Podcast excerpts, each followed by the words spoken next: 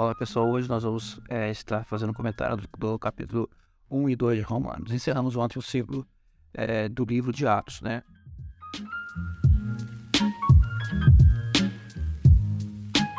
E hoje começamos é, o livro de Romanos. Todo dia nós estaremos lendo, como vocês bem sabem, a nossa devocional diária são dois capítulos da Bíblia e nessa sequência nós é, seguimos e todo dia publicamos um comentário desses dois capítulos. espero que você esteja lendo, não gaste mais de 10 minutos, você não gasta mais de 10 minutos na leitura da Bíblia, e é muito importante você estar lendo para que a, a palavra seja é, revelada e, e, e entregue para você pessoalmente, e nós possamos acrescentar isso na, na, na, nossa discussão, porque Deus sempre vai usar o corpo dele para trazer a revelação é, da palavra dele.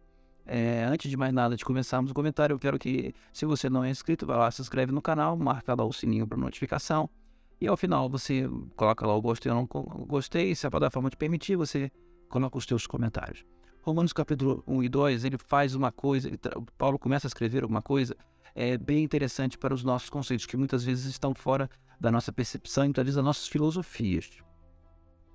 Você não esquece que, que Paulo escreveu essa carta para, Roma, para os romanos antes de estar lá. E nós terminamos ontem o livro de Atos, onde Paulo termina é, a, o ministério dele em Roma, né? Aparentemente termina o ministério dele em Roma, em, em, onde ele ficou dois anos preso junto é, e pregando para a igreja do, do, de Roma. É, essa carta foi escrita antes disso. Paulo escreve essa carta anteriormente e diz nessa carta que tinha vontade de estar com os romanos.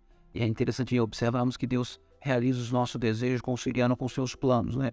Os planos de Deus é de levar Paulo a Roma para ele pregar para autoridades, para imperadores, para governadores é, e além disso atender o desejo do coração dele. Deus é, é, é tremendo. Deus ele, ele, é, ele, se manifesta como Deus porque todas as coisas estão debaixo da sua mão e tem um controle total de todas as coisas. Inclusive Deus pode atender os nossos desejos e mesmo assim conciliar ele com, os, com as necessidades e com os planos dele.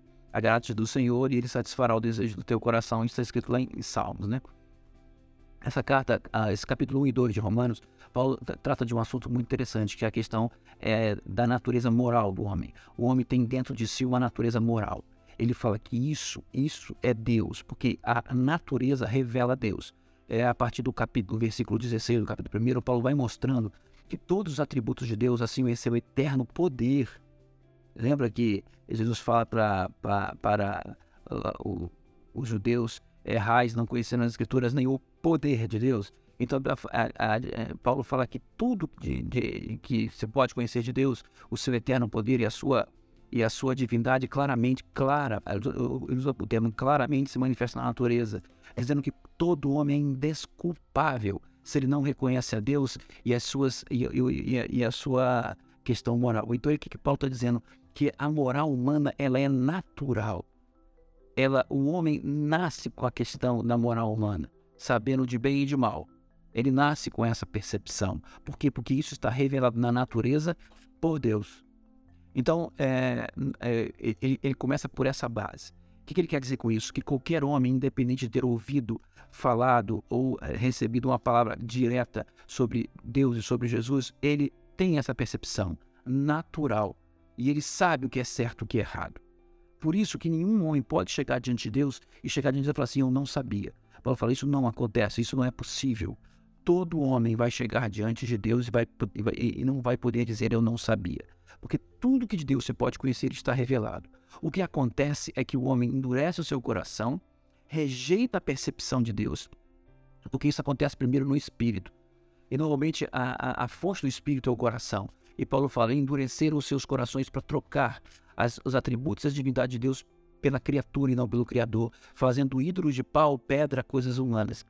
E, e, e, com isso, o homem rejeitou a revelação de Deus, rejeitou o próprio Deus, rejeitou aquilo que Deus fez.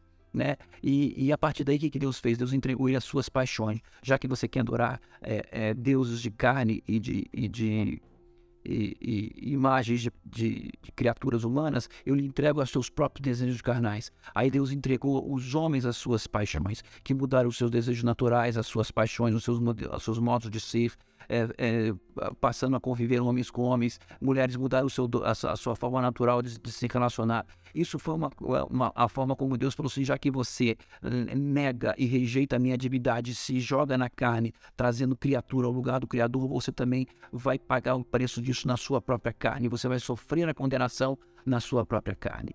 E a partir daí também a alma do homem se, se, se é, é jogada e ele passa a, a, a, ter toda sorte de malícia, de ambição, de, de inveja, de ciúmes, de guerras é, e de violência.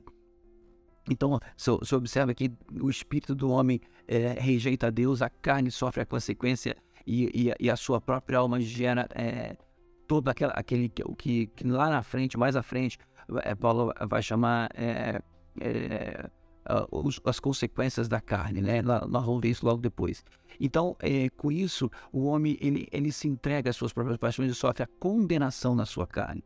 E aí uma coisa interessante, é, Paulo fala, esses homens, além de, de, de, sofrer a consequência na sua carne da, da, da escolha natural contra Deus, ou seja, eles rejeitaram a moral natural, aquilo que Deus é, naturalmente os exorta, eles não só fizeram isso, mas também Estão incitando outros homens a fazer essas coisas. Daí que nascem as nossas filosofias, as nossas militâncias, as nossas ideologias. Eu acho que hoje em dia você vê isso muito facilmente. Isso é muito perceptível para todo mundo hoje em dia. Que as pessoas é, querem, querem transformar como coisas naturais, ideologia de gênero, forma de comportamento, é, é, é, movimentos sexuais, como isso fosse natural. E essas coisas não são naturais. É uma forma de, de, de, de oposição àquilo que Deus estabeleceu e que está na natureza. Não tem futuro isso. Isso vai ser, vai, vai ser colocado, é, é, vai ser cobrado por Deus para sua condenação. Romanos capítulo 1. Não sou eu que estou falando, está na capítulo, Romanos capítulo 1. Sou eu que estou falando porque eu acredito por fé nisso também.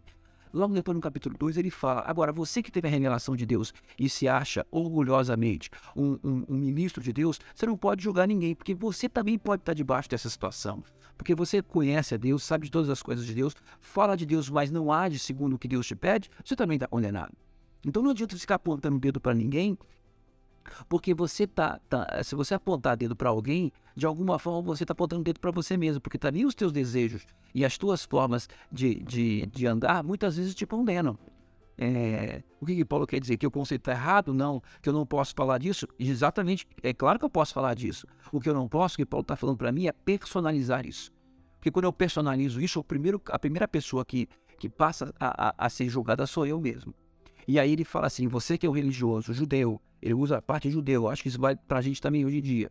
E, e, e, segue toda a lei, e segue todos os conceitos legais, mas no final você não age como tal, você é condenado. Agora, aquele que não está na lei, aquele que não se diz isso, não se diz aquilo, aquele que não se diz sacerdote, aquele que não fala que é, que é cristão e age como tal, esse é o que é, que, é o que serve a Deus. Porque o que, o que, o que isso Paulo quer dizer? Que o verdadeiro judeu não é o que está na carne, circuncidado, que segue as leis, mas o que está no coração, que faz isso de coração, aquele que serve a Deus segundo o seu coração.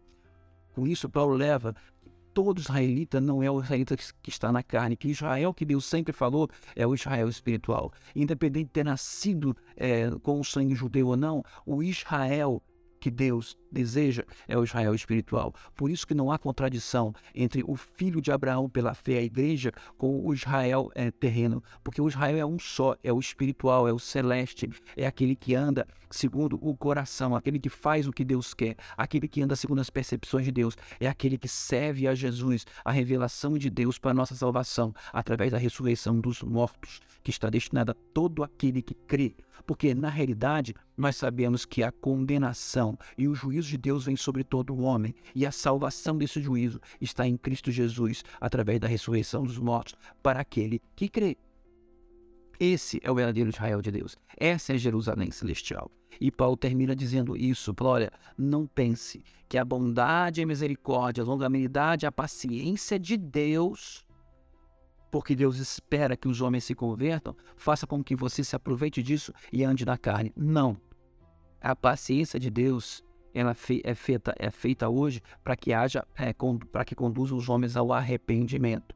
Mas você não se aproveite disso. Você não desanime, você continue servindo a Jesus, sabendo que certamente todas as coisas vão ser julgadas pelo braço de Deus. E aquele que crê em Jesus será salvo pela obra de Deus em nosso favor através de Jesus. Deus abençoe e possa acrescentar essa palavra para você. É, não deixe de ler o texto, não deixe de acompanhar a leitura da Bíblia junto conosco.